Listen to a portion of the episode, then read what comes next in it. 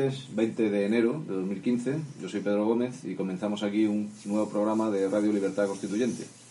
Tenemos desde Londres a nuestro amigo colaborador Julio, Julio Arasán, ¿qué tal? Hola, buenos días a todos.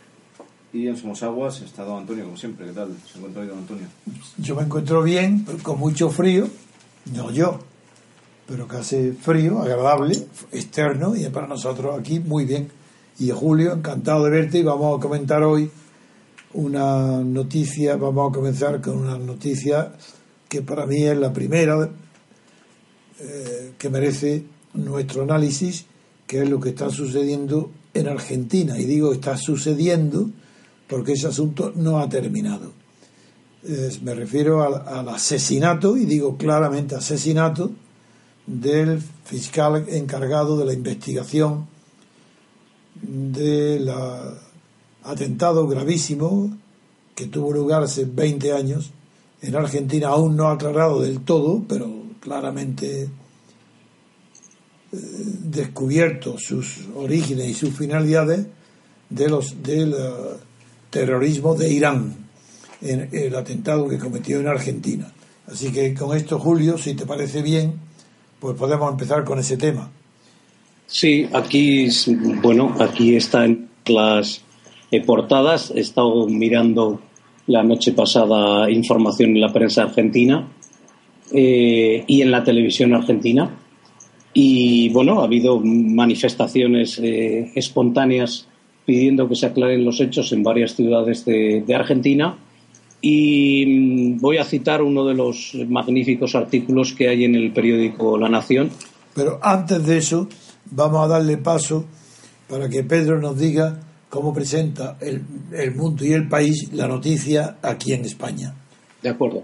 Bien, pues eh, esta primera noticia que hemos seleccionado podemos verla en la portada del Mundo, en una sola columna y abajo, pequeñito, aunque luego continúa en páginas interiores, con este titular. Dice, con esto me juego la vida, van a venir a por mí. Eh, se refiere a esta noticia en páginas interiores, titulares son Me estoy jugando la vida. La muerte del fiscal que acusó a Kircher de encubrir la participación iraní en el atentado contra Amia de 1994 conmociona a Argentina. La autopsia indica que Nisman se suicidó. No sería el primer suicidio inducido en la Argentina. Ese es otro titular que aparece también. Y en el ambiente judicial hay miedo. La muerte de Nisman asustó a todos. Bien, antes de continuar, eh, viendo luego lo que dice el país, aquí salgo inmediatamente al paso de las interpretaciones que ya están interesadas de manera inconsciente. Por ejemplo, yo estoy seguro que el mundo no quiere que se sepa la verdad.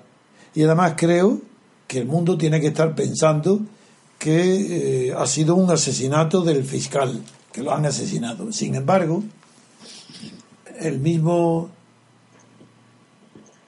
el, mismo mundo, en la página, en los titulares que acaba de leer Pedro, dice, la autopsia indica que Neyman se suicidó. ¿Pero cómo? ¿Cómo? La palabra indica, no se da cuenta que la palabra indica es ya un dogma. ¿Cómo la autopsia indica? Podría decir, la autopsia parece, o, le o la autopsia eh, extrañamente dice que se suicidó algo que no le dé el valor de indica, porque indica, unida a una autopsia, parece que es algo científico y demostrado. Y no es verdad. Y antes de seguir, voy a decir ya en qué me baso para ver que eso es una mentira. Antes de pasar a otra, voy con el hecho físico. En primer lugar, la policía, la policía, los, van a abrir la como no se abre la puerta de su casa que está en un barrio vigilado elegante y bueno de de Buenos Aires la policía no puede no puede entrar.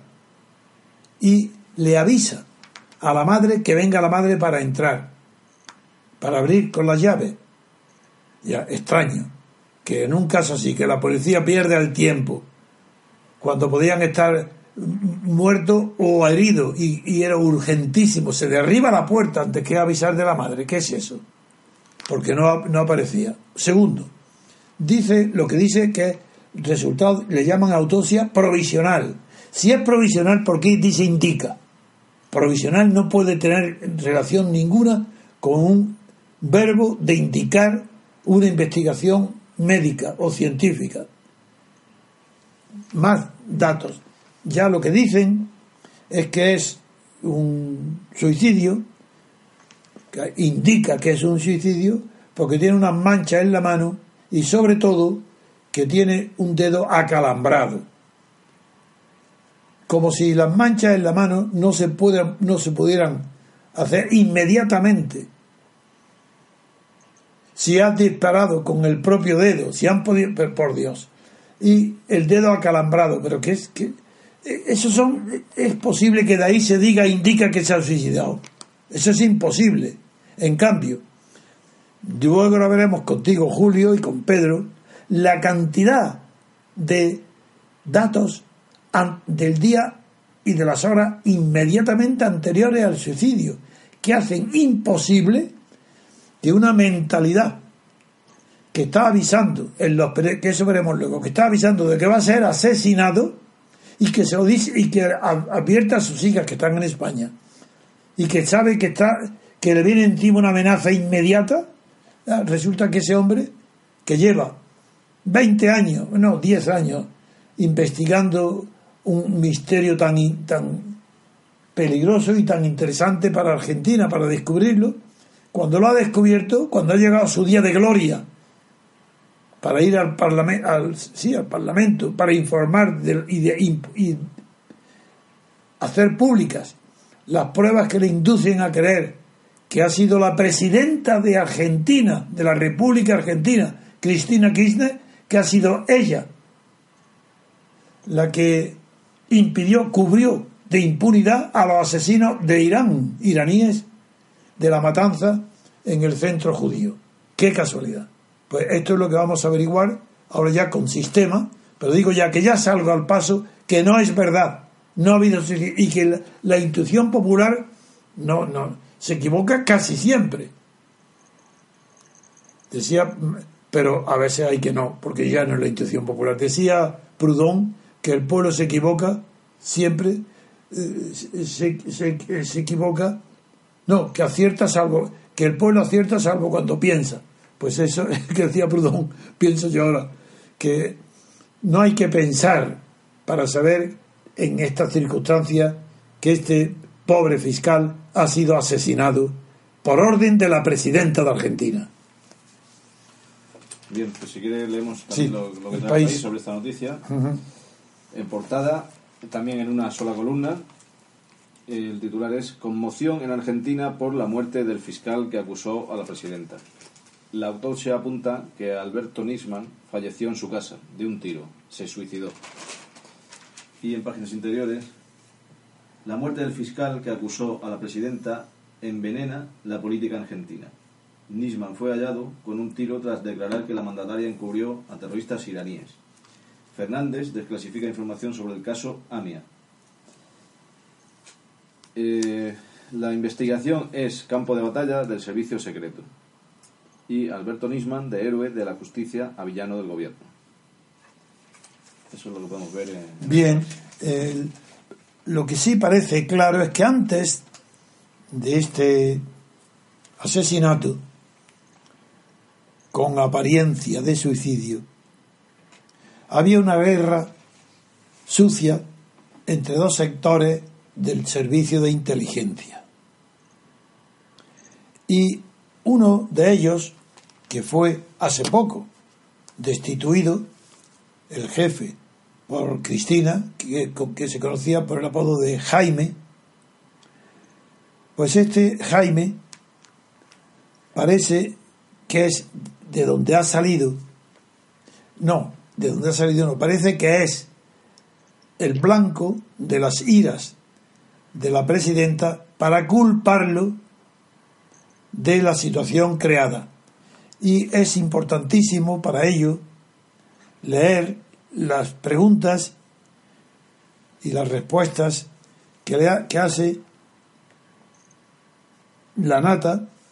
Jorge Lanata es un periodista argentino muy conocido y que habla con mucha soltura, que tiene en, en, varias revistas y críticos y que tiene un programa en Radio Mitre, eh, escribe una columna en Clarín, tiene también un programa en televisión que se llama Periodismo para Todos.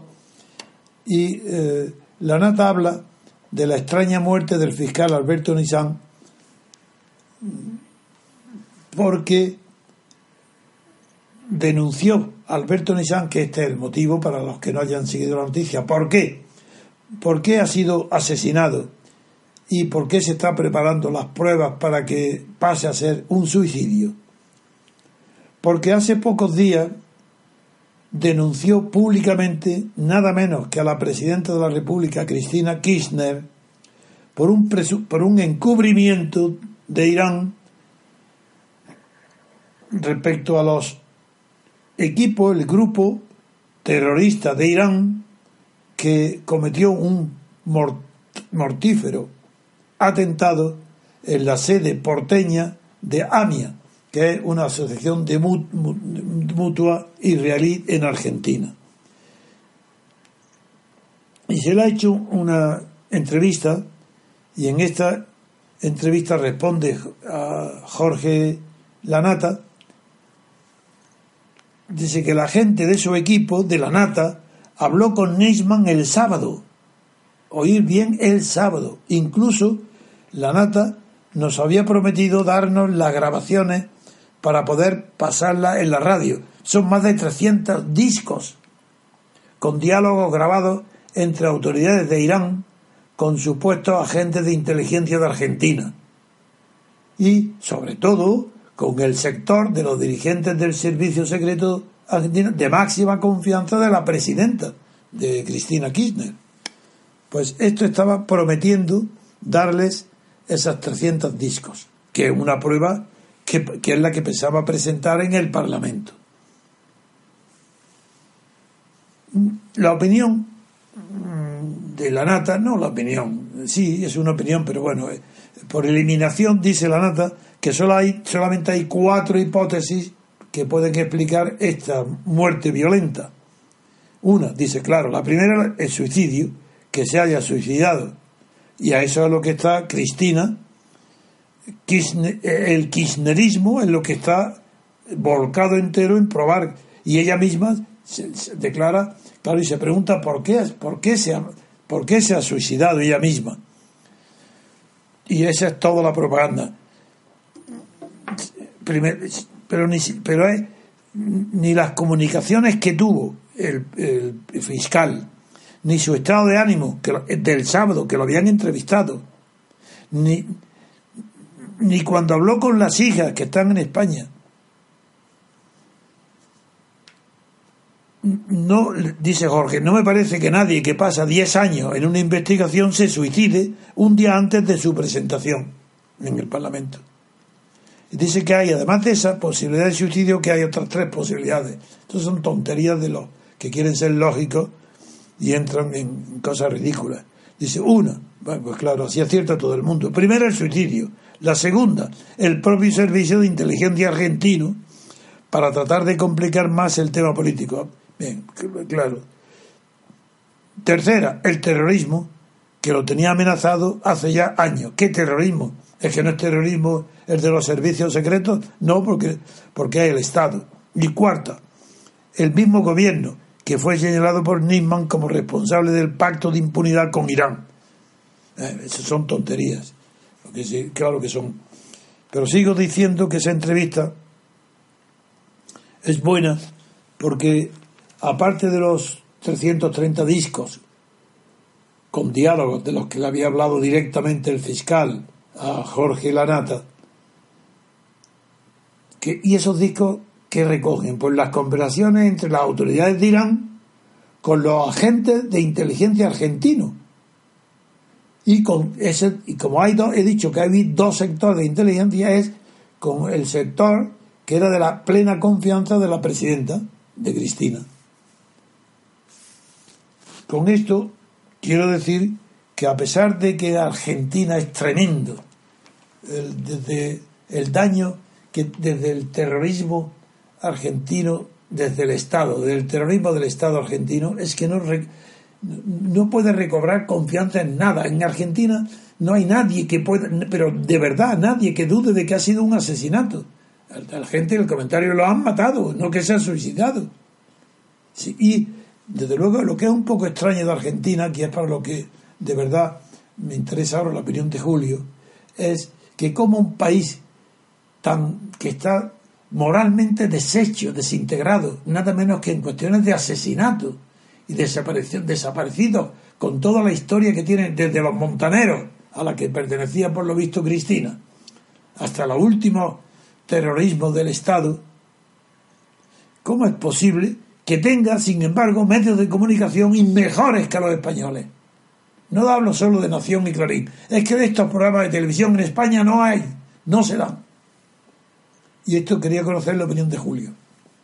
Sí, eh, gracias don Antonio por su intervención.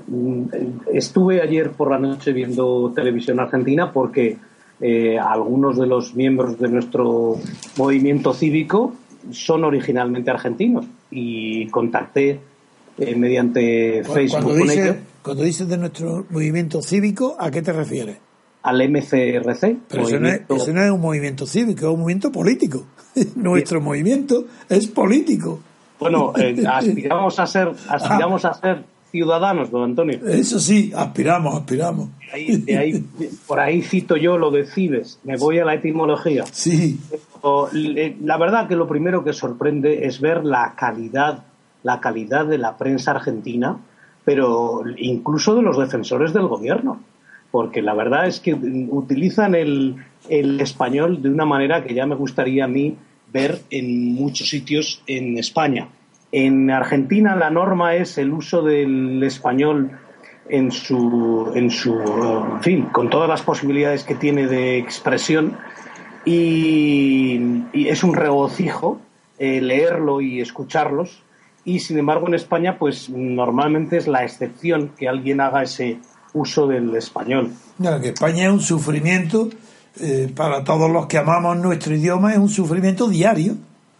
Sí, sí. El, este fiscal, em, em, el día 14, él estaba de vacaciones en, en España y el día 14 volvió cuando, como dicen ellos, es feriado, o sea que es ese agosto que conocerán muy bien los abogados cuando los tribunales están cerrados, pero bueno, que sea feriado no quiere decir que sea fiesta, no quiere decir que no se pueda abrir y que no haya que los tribunales no estén abiertos para una denuncia o lo que sea. La justicia nunca, nunca cierra, en, en, fin, ni por la noche ni porque sea el verano argentino, que es nuestro invierno.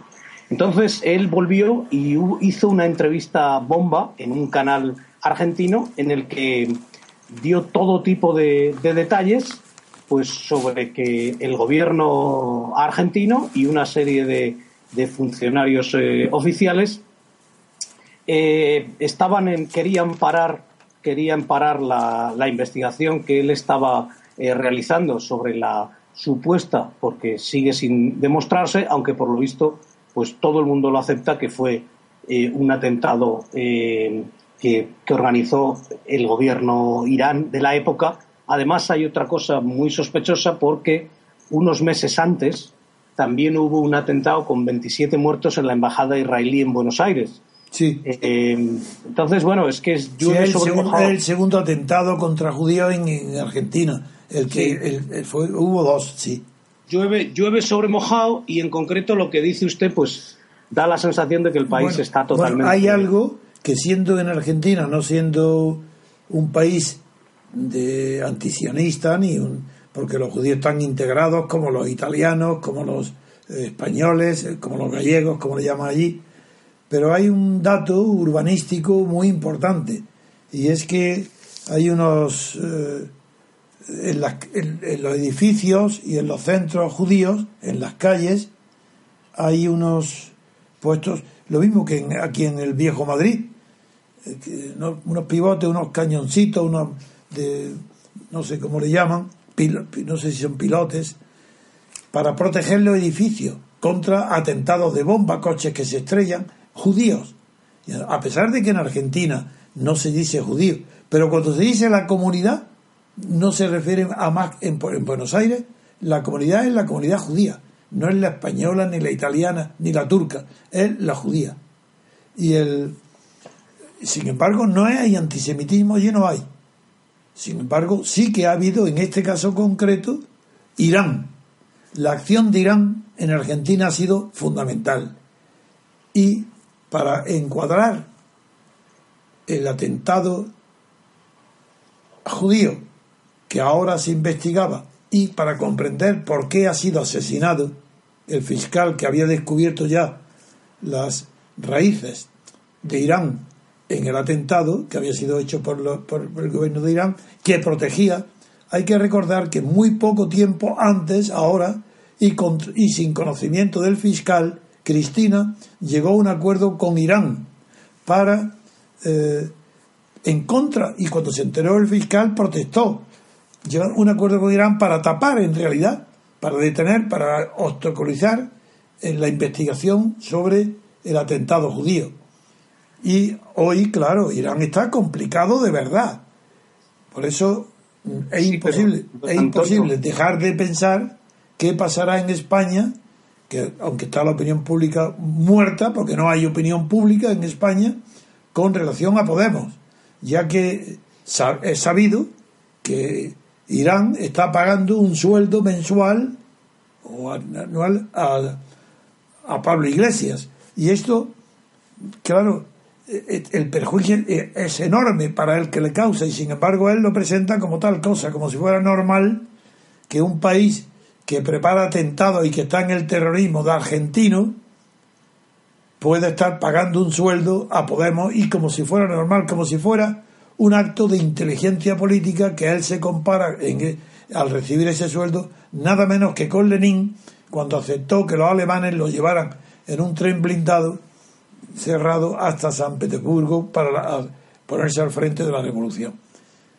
Con esto es simplemente situado el, el programa internacional para concluir diciendo, primero, Kirchner, Ernesto, el marido, estaba a favor de investigar el atentado y de acuerdo con la quería acercarse a Estados Unidos entonces, claro, un atentado contra el pueblo judío, sabía, contra el pueblo, no contra los judíos, un atentado judío, porque es un atentado político. Sabía que se acercaría a la opinión pública de Estados Unidos si Argentina lo investigaba y lo perseguía ese atentado. Pero que cuando murió, bueno, y fue este Kirchner, el, Ernesto, el quien designó a este fiscal con la única función nada más que averiguar las causas y los agentes intelectuales y materiales de ese atentado contra el AMI, que es el centro judío. Bien, pero cuando murió, Cristina cambió la política exterior, al menos respecto a este asunto, acercándose, por un lado, como es sabido, a Venezuela, a Cuba, pero sobre todo en el asunto de Irán, acercándose a Irán bajo el pretexto de que era cancelar obstaculizar, tapar, acabar con la investigación del atentado antijudío a cambio de petróleo de un convenio con Irán. Como ese convenio luego, no ha habido luego eh, acuerdos petrolíferos que acrediten en las fechas ese acuerdo, se dice, el gobierno argentino lo está exhibiendo, si eso es mentira del fiscal. La prueba es que no se ratificó por Irán ese acuerdo. Más motivo todavía para pensar que era un acuerdo para lo que está sucediendo, para que no se investigara, que no era, que lo del petróleo era un pretexto. Esto quiero decirlo a Julio por la repercusión que puede tener esto en las relaciones internacionales y para comprender, situar el fenómeno de lo que sucede en Argentina en relación con la política exterior de Cristina. Dime. Julio.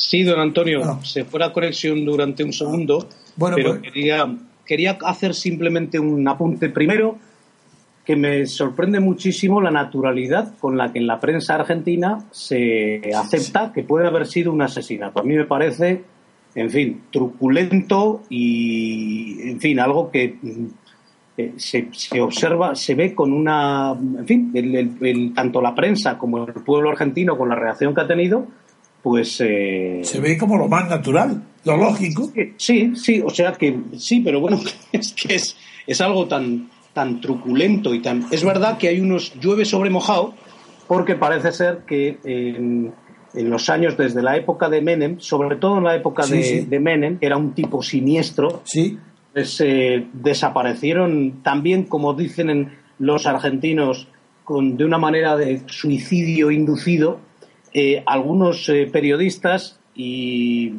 funcionarios que denunciaron la, corrupción y por lo visto se decidieron suicidarse en diversos momentos, con lo cual pues no es la primera vez que sucede y el pueblo argentino ha reaccionado. Pero hay otro tema que me gustaría eh, al hilo de, este tema de Irán. Nuestros oyentes sabrán que hay un programa, hay un programa nuclear en Irán que ya prácticamente es, si no inexistente, está eh, bajo control en este momento y que los Estados Unidos quieren eh, llegar a un acuerdo con Irán. Es más, el propio Netanyahu, el primer ministro israelí, protestó cuando se enteró de que las negociaciones estaban muy avanzadas. El atentado en París de hace unos días fue condenado por Hamas, que es la rama iraní que controla parte del Líbano y la franja de, Gaza. Y Hamas está fuera ya de las, de las asociaciones eh, terroristas, lo cual es otro signo de que el acuerdo con Irán de los Estados Unidos eh, sigue adelante. Pero, un paréntesis. Sí. Eh, es verdad que Hamas fue excluida de la lista terrorista internacional. Pero la Unión Europea, nada menos que por unanimidad, los 28 han presentado un recurso impugnando la decisión del Tribunal de Luxemburgo de Justicia, que es quien excluyó a más, impugnándolo porque eh, está basado en nada en presunciones que no han sido eh, y desde luego los fundamentos son muy fuertes, pero es muy raro que sean los 28 que han presentado un recurso para volver a incluir a más en la lista terrorista. Quería que lo supieras por si acaso no, no había llegado a, tus oídos. Mm, muchas gracias, don Antonio. De todas maneras, hay, una, hay, hay un cambio enorme de geoestrategia y es, como ha explicado el señor Centeno, eh, la nueva situación con respecto a la energía. Eh, eh, los Estados Unidos ya no dependen de la manera en la que eh, dependían de los recursos petrolíferos de los países del Golfo. son, no solamente son autosuficientes, sino que ahora mismo es el segundo país exportador de petróleo del mundo, cosa que parecía impensable debido a la nueva tecnología del, shale gas y del, shale oil. por cierto, que el precio aquí en el Reino Unido ha bajado más de un 40% en, en dos meses y todas las compañías están anunciando recortes en la factura del gas y tal, con lo cual va a haber un impulso muy grande al consumo. Eh, pero eh, muchos analistas eh, se sorprenden porque el menos interesado de que pasara algo como lo que está pasando en estos momentos era Irán. A Irán no le interesa que se ponga en el, en el tapete, si es que alguien no lo conocía, su supuesta autoridad en este atentado horrible que costó la, vida a 85 personas. Em, lo que sí es terrible es, repito, la prensa argentina y la televisión argentina, la naturalidad con la que asumen que ha sido alguien cercano al gobierno o a los servicios secretos el que mm, ha inducido al fiscal eh, Nisman a suicidarse. Me parece terrorífico que en una sociedad como la Argentina eh, eh, se acepte con una naturalidad enorme que un fiscal que había mm, acusado a la presidenta directamente el día 14 en televisión de que ella estaba eh, no solo, no solo luchando de todas las maneras para, para eliminar ninguna posibilidad de que se siguiera, eh, se llevara a juicio a los culpables o de que se descubriera la verdad. eh, sino que se acepte con esa naturalidad el hecho de que haya sido asesinado por alguien cercano al, al, a los servicios secretos al menos, me parece tremendo. Julio, en la, yo he visto en la televisión española la reproducción de imágenes en la, Buenos Aires, en la calle, enorme, de manifestaciones, con letreros que pone Cristina asesina, tranquilamente. Así que, ¿qué más quieres que eso? Que la opinión pública piensa que es asesina. Pero claro, ¿cómo no lo va a pensar con los antecedentes históricos de los gobiernos militares de la dictadura, las madres de las plazas de Mayo desaparecidos, aviones tirados, pero si es que, o los montoneros, si es que la historia de Argentina, la de la vida, es casi la poca importancia que tiene la vida, que ha tenido la vida en Argentina es parecido a México. Si es verdad que en Argentina hay luego eso, una prensa extraordinaria, una libertad de expresión, pero es que están acostumbrados a que, a que sepan que los gobiernos son asesinos.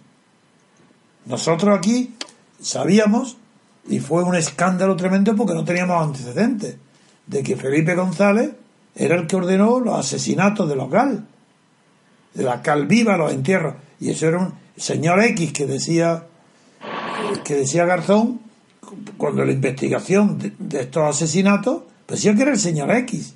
Y ya ha protestado Garzón con respecto a esto porque Garzón es muy amigo de la Kirchner. Claro, claro, claro. Eh, ah, me alegro que lo recuerde, porque parece sí, sí, exactamente. Pues no, no se ha oído su voz. Seguramente porque estará cobrando del peronismo. Claro. No, y además otra cosa importantísima, porque es que toda la prensa... Le gusta es poner la mano. A ese tipo lo que le gusta es poner la mano. Siempre que lo invitan, porque decía usted que no pagaba ni siquiera una comida. Nunca. Jamás.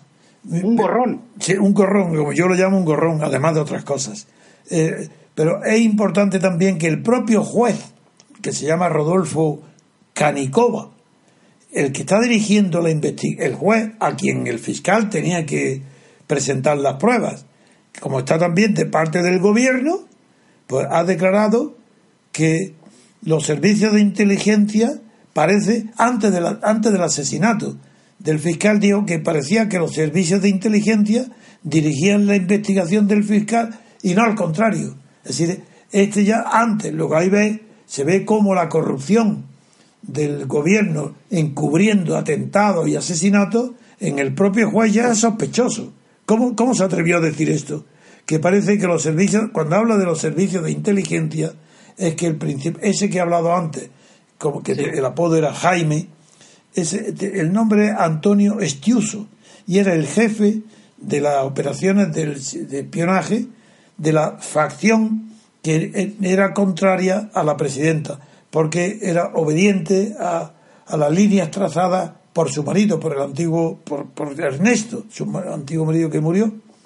Y hay, y dentro de, hay una, dice que hay una verdadera guerra hoy dentro del aparato de inteligencia.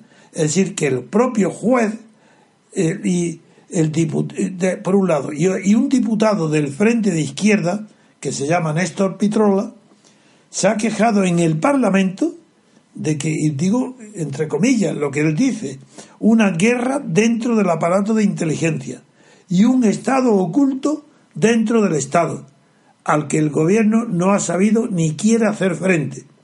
El alcalde de Buenos Aires, que se llama Mauricio Macri, también ha señalado hay que desterrar una de las prácticas de la política, que es utilizar los servicios de inteligencia en forma facciosa.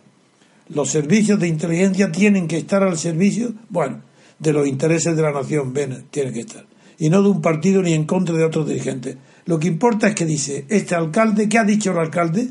Dice, la muerte del fiscal tiene que ser un antes y un después. Bueno, eso lo dicen siempre como el atentado de París, un antes y un después. ¿Qué quiere decir? Que nada, que no va a pasar, que seguirá siendo como siempre. Ni, ni hay antes ni hay después. Eso no es verdad. Pues dice, ha dicho, la muerte del fiscal tiene que ser un antes y un después que dé transparencia y claridad a los servicios de inteligencia en la República Argentina. Quería que supiera estas posiciones oficiales para comprender hasta qué punto ha llegado eh, el precio de la vida y la muerte en manos de los gobiernos y las autoridades argentinas. A ver, Julio.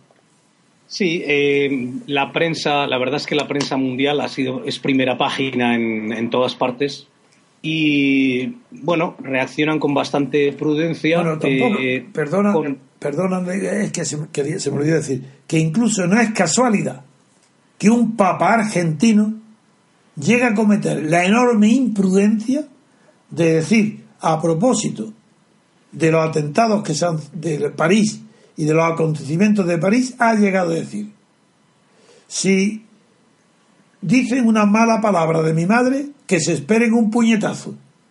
Eso, lo, tenía, lo tenía apuntado para comentárselo eso es horrible. eso es impropio. estoy horrorizado eso, eso lo indica que es Argentina. Eso es imposible que lo pueda decir no un papa, ni un obispo, ni un cura, si no es en Argentina. Es horrible. Que, lo diga una persona normal sería escandaloso en el contexto en el que nos encontramos después de, haber asesinado a 12 personas en un si el Papa Si el Papa nombra a su madre y da un puñetazo, figuraros, entonces qué responsabilidad se le va a pedir a unos eh, islamistas religiosos que pegan un tiro y pegan un tiro, meten todo, ponen una bomba, porque le han mentado a su padre que es Mahoma. Sí, aquí, aquí se, ha, se ha hablado muchísimo de ese tema y la verdad es que, mm, bueno, eh, en fin, da igual que, leas periódico de izquierda como periódico de derecha, es verdad que este no es un país eh, católico, y, pero bueno. ha mm, querido rectificar el Papa algo, pero no lo ha conseguido. Diciendo ha sido un escándalo, ha sido un escándalo eh, de Antonio, porque, claro, con la sangre todavía caliente. Eh, caliente de una mujer policía a la que asesinan en un control de cuatro eh, compradores judíos en una tienda kosher en París eh, no asesinan a más porque hay un chico musulmán que esconde a 15 personas en la cámara frigorífica. Exacto. La policía francesa actúa brillantemente y los mata antes de que sigan matando a más gente. Y matan a, bueno, pues a los más conocidos eh, eh, dibujantes de, Francia. Pues claro, además otra cosa, aprovecho para comentarla con usted y con los oyentes. Aquí el tema no es la libertad de expresión. El tema, como usted muy bien dijo, es la vida, es el derecho a la vida. Naturalmente. Aquí no hay ningún debate de nada. O sea, yo no tengo por qué debatir el derecho a la libertad de prensa en el derecho a expresión porque mañana alguien asesine a un periodista a 5 o a 50 mil. Eso no está en juego.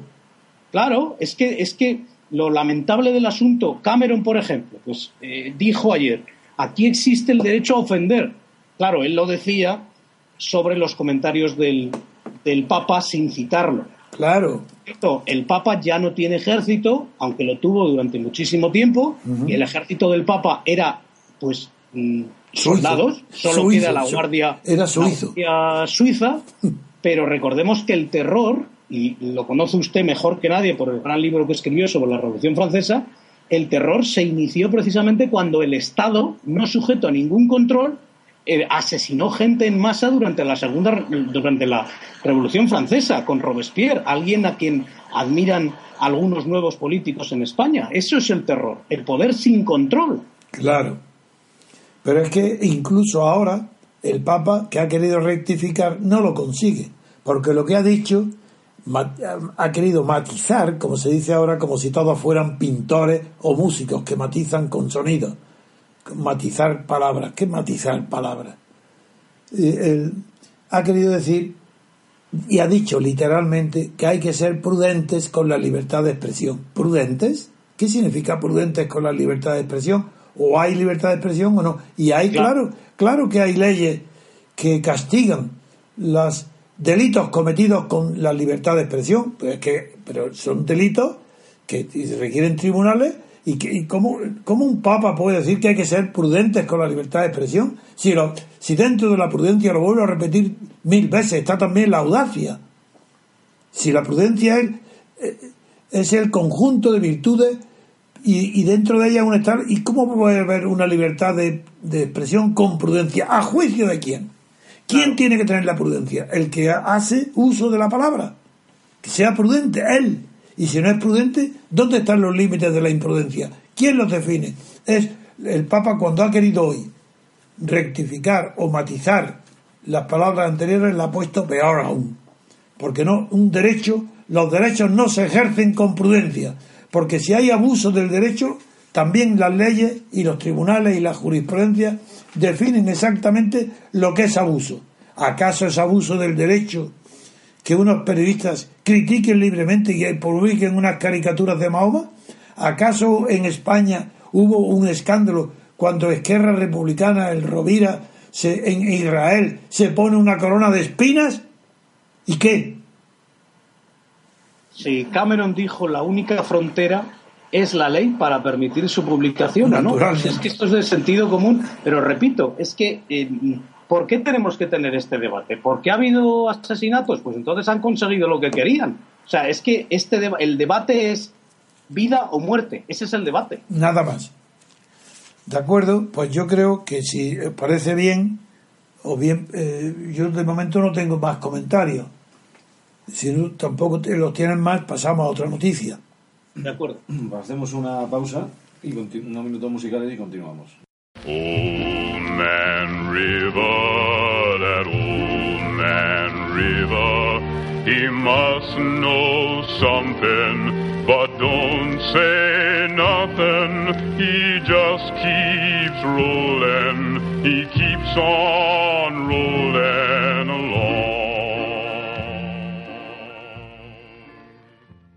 Vamos a tratar otra noticia.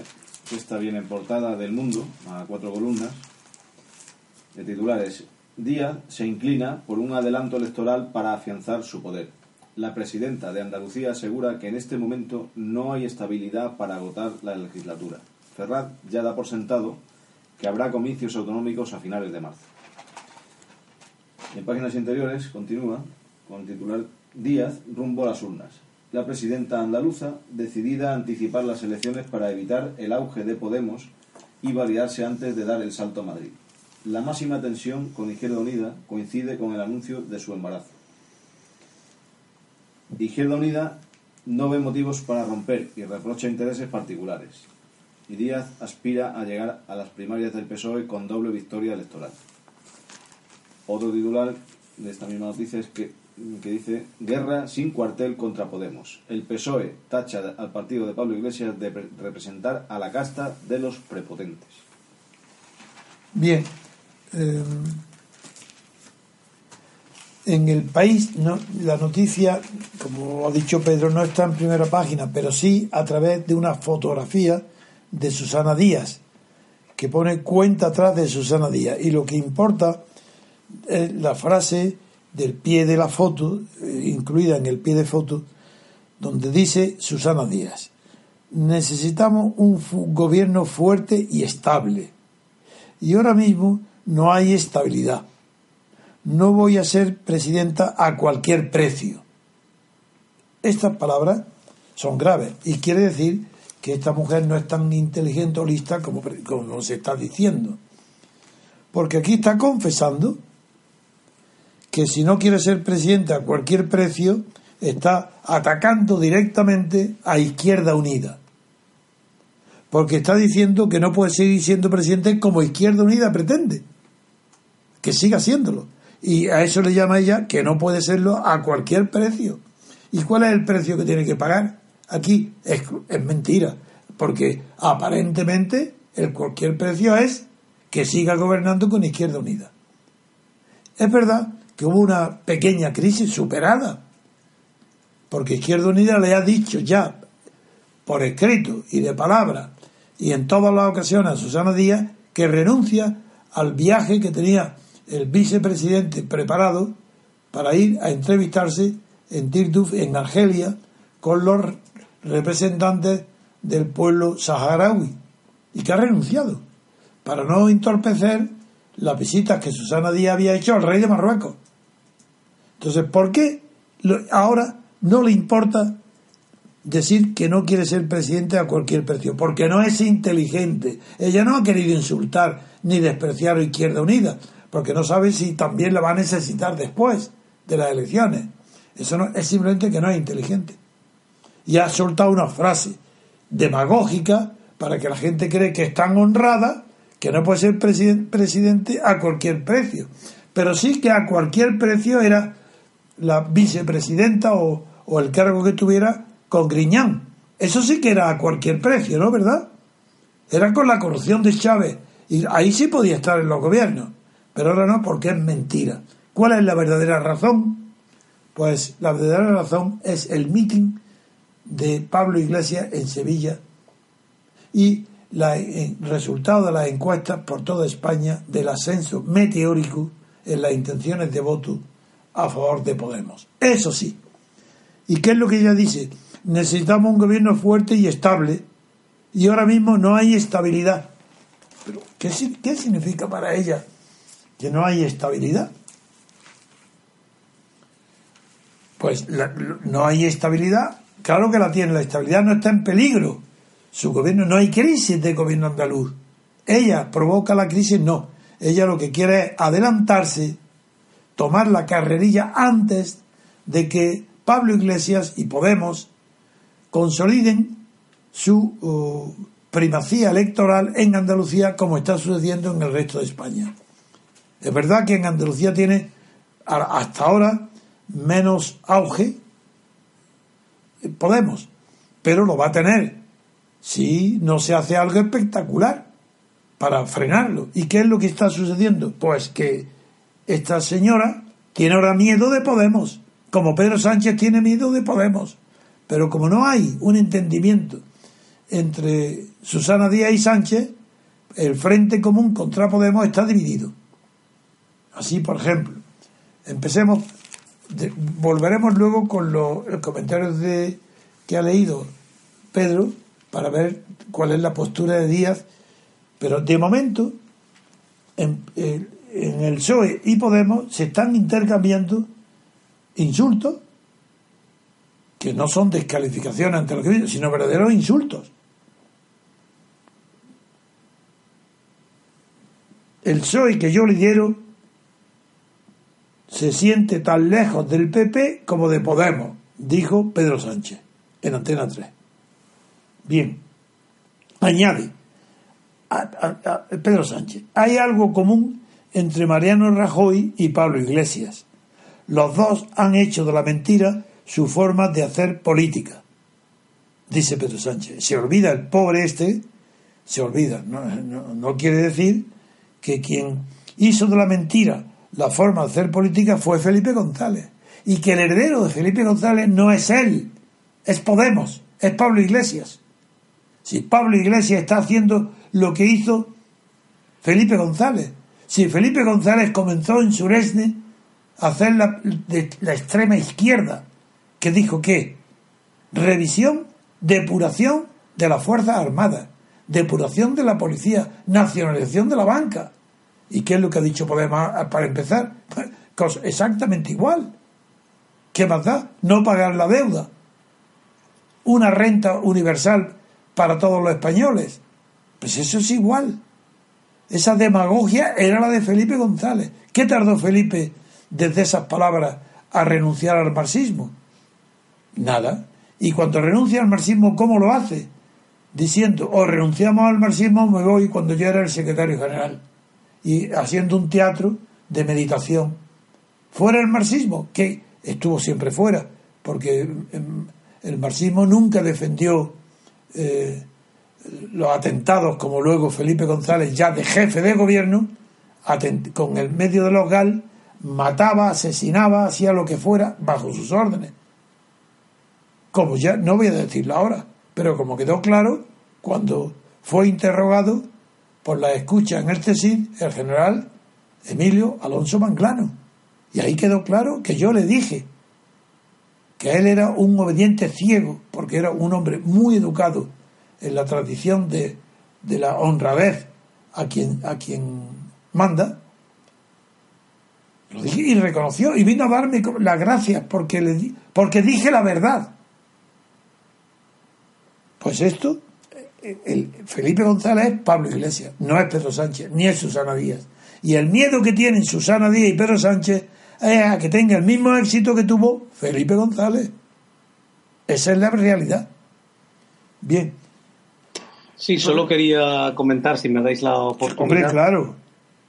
Que mm, para que nuestros oyentes se comparen cómo funciona una democracia como la americana o un régimen representativo como el inglés o el francés, eh, en España, en, un régimen partitocrático plagado de esferas regionales de poder, eh, dependiendo del interés de la clase política, que no de la casta, de la clase política, aunque la presidenta de Andalucía esté embarazada, no hay casta. Eh, se celebran las elecciones teniendo en cuenta exclusivamente el interés de la clase política. Ellos hacen las normas y deshacen las normas según su propio interés, cosa que no sucede en los Estados Unidos ni en Inglaterra, puesto que en Inglaterra, por ejemplo, si un, un parlamentario fallece, se celebra lo que se llama una by-election. No es el partido el que lo nombra porque aquí no hay listas de partido. Hay elecciones, puesto que ha fallecido el candidato o ha dimitido porque lo han encontrado robando o lo que sea, y se tienen que celebrar otra vez esas elecciones. Hay unas leyes externas a la clase política. Ellos no hacen las leyes para celebrar esas elecciones. Eso me parece un punto importante. Y luego, en cuanto al vendaval que se les viene encima, pues de acuerdo con su análisis, aquí lo hablo con muchos españoles, les da igual que Pablo Iglesias haya cobrado de los iraníes, de los chinos o de los rusos. Ellos van a votar a Podemos. La gente joven y mucha gente en España, no solamente gente joven, y desde luego la izquierda social, porque izquierda política, como bien ha dicho usted, no existe, y Podemos es pues eh, un groucho marxismo puro y duro, pues eh, va a votar en masa a Podemos porque eh, el régimen está en, en, estado de descomposición. Ese es mi comentario. Sí, pero el, el jefe del Partido Comunista griego acaba de decir que él está atacando y apoyando el, a, Sirisa para, no apoyando, no, que se puede aliar para atacar al sistema capitalista desde dentro. No, perdón, es que estaba pensando desde fuera. En cambio, Podemos se ha integrado en la clase política española para atacar, en el mejor de los casos, si fuera verdad, al sistema desde dentro. Y como eso es imposible, pues se ve que es un engaño. Ningún sistema puede ser atacado, destruido, disminuido ni derribado desde dentro. Todo joven que entra en un sistema con la intención de reformarlo, le está prestando su sangre joven para reanimarlo cuando está en decadencia. Y lo que me importa mucho destacar es que la diferencia en, Grecia es que el Partido Comunista sabe bien lo que es entrar en la crítica desde dentro y desde fuera. Y ha criticado a Podemos porque lo está haciendo desde dentro. Esto es lo que quería decir. Muy bien. Y, luego hay una frase muy buena de una periodista, Lucía Méndez, del Mundo, no es que la tenga especial admiración, pero la frase sí que me ha gustado muchísimo. Dice literalmente, Podemos quiere ser el PSOE y el PSOE quiere ser Podemos. Así estamos. Eso no está mal. Bien. Por eso, eh, bajo el título de guerra sin cuartel contra Podemos, quiere decir, claro, que el PSOE está tachando al partido de Pablo Iglesias de representar la casta de los prepotentes, y esto ha sido porque allí en, en Andalucía eh, los socialistas están difundiendo la idea para disminuir la importancia de Pablo Iglesias de que ha llegado a Andalucía como un prepotente mirando, despreciando y mirando sobre los hombros, desde los hombros, a los andaluces. en realidad, es verdad que hemos empezado con la noticia de, de los días de Susana Díaz y es con ella con la que tenemos que reflexionar de verdad las palabras que ha dicho de estabilidad. El ataque principal contra esas palabras de Susana Díaz viene de su aliado, que es Izquierda Unida. ¿Y quién, qué es lo que ha dicho eh, Diego Valdera, que era el que estaba, el que estaba, que ha renunciado a su entrevista en Argelia, en Tinduf, con los saharauis. ¿Qué es lo que dice?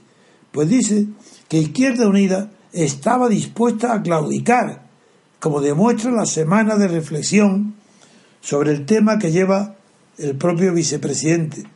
La Ahora bien, y añade entre comillas, dice Maillo, la garantía de estabilidad de un gobierno es el presupuesto. y el andaluz lo aprobamos en diciembre para todo 2015. Ahí tenéis, esa es. Esa sí que la ha respondido bien. Eso, por tanto, es mentira. Todo lo que dice Susana Díaz es mentira. Está, no hay inestabilidad ninguna en su gobierno, ni hay crisis ninguna. Simplemente quiere adelantarse a Podemos. Todo lo contrario que Izquierda Unida, que lo que quiere es mm, aguantar. Naturalmente para no verse superada porque probablemente pues desaparecerá de la escena política. Podemos lo que quiere es heredar el régimen, nada más. Heredar a Felipe González. Claro. Que es por tanto el régimen.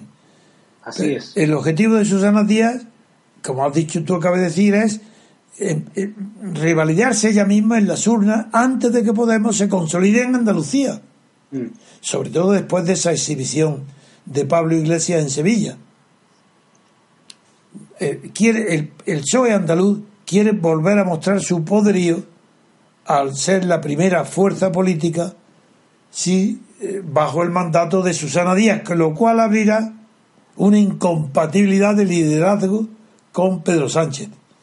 Así que si Susana Díaz triunfa aquí, a quien derrota es a Pedro Sánchez. Es posible que no derrote a, a Pablo Iglesias, pero a Pedro Sánchez seguro con los deberes hechos, dice, y el nacimiento, añade el periódico, yo no hablo de su embarazo, porque eso es lo de menos, con esos deberes hechos y el nacimiento de su primer hijo, Díaz, se plantearía el escenario nacional. Las primarias para elegir al candidato a presidente del gobierno están previstas en julio, aunque en el PSOE andaluz dudan incluso de que se celebren. Claro, el combate electoral entre Pedro Sánchez y Susana Díaz no ha hecho más que comenzar. Ese es mi, mi comentario. Yo, yo no sé si tú quieres añadir o añadir otro tema. No, yo, yo, como se dice en el póker, estoy bien. Bien, entonces yo creo nada más sí hay, por ejemplo, algo eh, mm, que, he visto. no, que tú me has dicho algo de, de, de internacional. En internacional hay eh, eh, la cuestión principal es que Obama parece que quiere hacer ahora una política interior de izquierda. No sé si tú tienes sobre esto alguna eh, información distinta, porque es verdad que ahora, al final de su mandato, parece que Obama está inclinado a dedicar una parte importante del presupuesto, de los recursos, para hacer que la opinión sea más favorable al Partido Demócrata ante las próximas elecciones. Y mm, hay algo al final de su mandato, que, y es que el presidente exhibe, está presumiendo ahora de la recuperación evidente de la economía de Estados Unidos y ya está comenzando a pedir más impuestos a los ricos. La clase media, que no nota la mejora, es la prioridad ahora parece ser de no solo de Obama, sino también del Partido Republicano. Si también quería señalar que, aparecen ahora noticias sobre la postura de Fidel Castro, que no se sabe si es un autómata que, se mantiene vivo como, como el, cadáver de Lenin. Es una momia. Sí, pues parece que lo que como es el oráculo lo que se dice en sus palabras que dice que la revolución no podía ser derrotada ni por la fuerza ni por la seducción y que ahora eh, eh, acabado por la fuerza, Estados Unidos acude a la seducción. Y esos comentarios, al ser preguntado en Telesur, eh, en la, cadena venezolana de, de Chávez, ha hecho estas declaraciones. En fin, yo creo que después de esto no me queda más que llamar la atención de un tema que a lo mejor va a dar que hablar en el futuro, pero que lo analizaremos en la corresponsalía con Varsovia, y es que Erdogan, el presidente de Turquía, está haciendo peri, dando saltos de saltimbanquis porque quiere ser en realidad un presidente sin presidencialismo. Quiere gobernar como presidente, no formalmente, sino que así, por primera vez ahora, ha, convocado a él en un palacio inmenso que ha costado 500 millones de euros, ha reunido ya al Consejo de Ministros. Y él parece ahora que va a asistir a todo, convirtiéndose en un presidencialista falso, porque se llama presidencialismo a todo sistema político donde el presidente de la República o el jefe, de el jefe del Estado están elegidos directamente por los ciudadanos. No cuando un presidente es como si aquí en España, para que se entienda, eh, Felipe VI dijera, a partir de ahora voy a presidir todos los consejos de ministros. Pues eso es lo que parece que está haciendo Erdogan. Y lo digo para que, si continúa, ver cómo en Estados Unidos, que por la presencia de la OTAN en Turquía, la importancia que tiene la política interior turca para, para el mundo anglosajón y para la OTAN. A lo mejor es que quiere volver al sultanato, don Antonio. sí. a lo mejor. antes de quemar la tortura. Y la, y la Unión, y, para completar la información que quería darte de Estados Unidos, que son la interior y la exterior también, eh, la Unión Europea parece que quiere adelantarse a los Estados Unidos para favorecer, para engrandecer y variar las relaciones con Cuba. La diplomacia europea retomará en marzo la negociación con La Habana. Lo digo para que sigamos con atención este asunto, tanto en Europa como en Estados Unidos. Sí, lo único, el único comentario que quiero hacer es que los bloqueos eh, históricamente, como usted conoce por su experiencia vivida durante el régimen eh, franquista, normalmente consiguen el el, efecto, contrario. claro, por el, por el patriotismo cateto de que... pero eso pasa en todo, no solo los españoles, en todos los países. No, no, me refiero a Cuba, me refiero a Rusia. Claro, claro, claro, Putin ha salido reforzado, todavía no se sabe el coste que están teniendo estas medidas antirrusas. Hace poco hubo una noticia en la BBC, porque todavía se desconoce, había relaciones comerciales que eran ocultas. Pues el que los melocotones de Aragón se vendieran a Rusia mediante comerciantes holandeses, nos acabamos de enterar.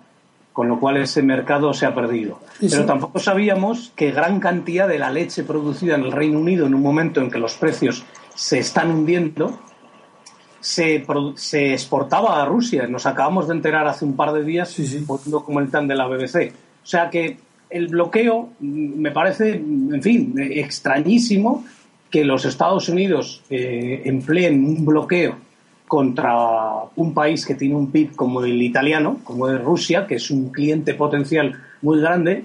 Sí es verdad que no tanto para los Estados Unidos como, como para Europa. Me acuerdo de las palabras de Victoria Nuland, la enviada de Estados Unidos, la segunda del Ministerio de Exteriores, cuando dijo que se joda la Unión Europea. Evidentemente, la que se ha jodido es la Unión Europea.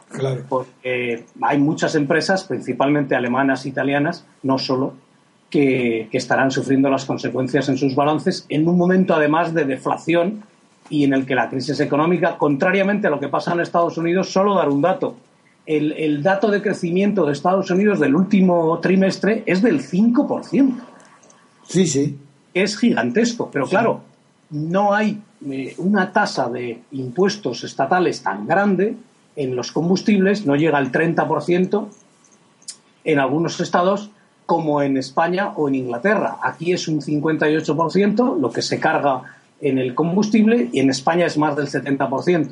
De tal manera que en una economía abierta, en ese sector, con una demanda, con unos precios elásticos puesto que el porcentaje de impuestos es eh, un 30% y hay un 70% en el que se afecta ese, en que se ve afectada esa elasticidad, pues eso hace que el consumo en la sociedad americana, que ya venía de un crecimiento del 2,5-3%, pues se dispare al 5%, con que Obama puede hacer eh, política social o favorecer o incluso plantearse aumentar los impuestos, eh, cosa que en España se ha hecho eh, con, una, con una situación de, de crisis enorme y que, en fin, todavía no se ha salido de la recesión ni se ven datos que, que animen a lo contrario. La reacción de los pueblos que padecen dictaduras o que tienen complejos de inferioridad contra los bloqueos, a pesar de que sean justos, obedece a unas reglas psicológicas elementales que todo el mundo comprende si se ponen en comparación con lo que, con lo que sucede en las familias. Por ejemplo, los trapos sucios solo se lavan en casa. Yo puedo insultar a mi familia, pero estoy dispuesto a matar a quien lo haga, un extraño que insulte. Eso es lo mismo. Es decir, es, es que el orgullo de la miseria, eh, soy pobre pero honrado, es que es lo mismo todo. El orgullo de la pobreza es tremendo, es ciego. Y es, es el trapo sucio se lava en casa, ¿qué es? Pues donde las corralas tienen que, la miseria, tienen que, colocaban las sábanas y los trapos sucios a la vista, pues eso se lava en casa, no se enseña. Es cosas de patio de vecinos. Es algo muy bajo, donde no hay calidad moral. Y entonces se piensa que la verdad importa muy poco.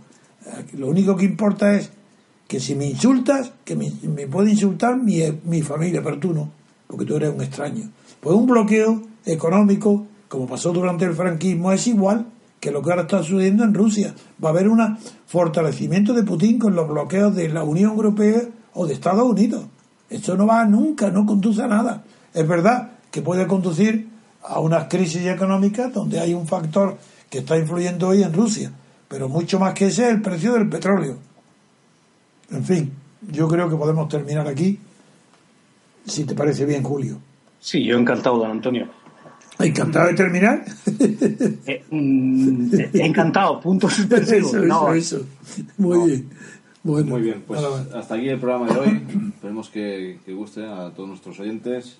Muchas gracias, Julio, por estar nosotros. Un, un placer. Y muchas gracias, don Antonio, como siempre y seguimos, esperemos que sigan escuchándonos en próximos programas. El próximo será mañana.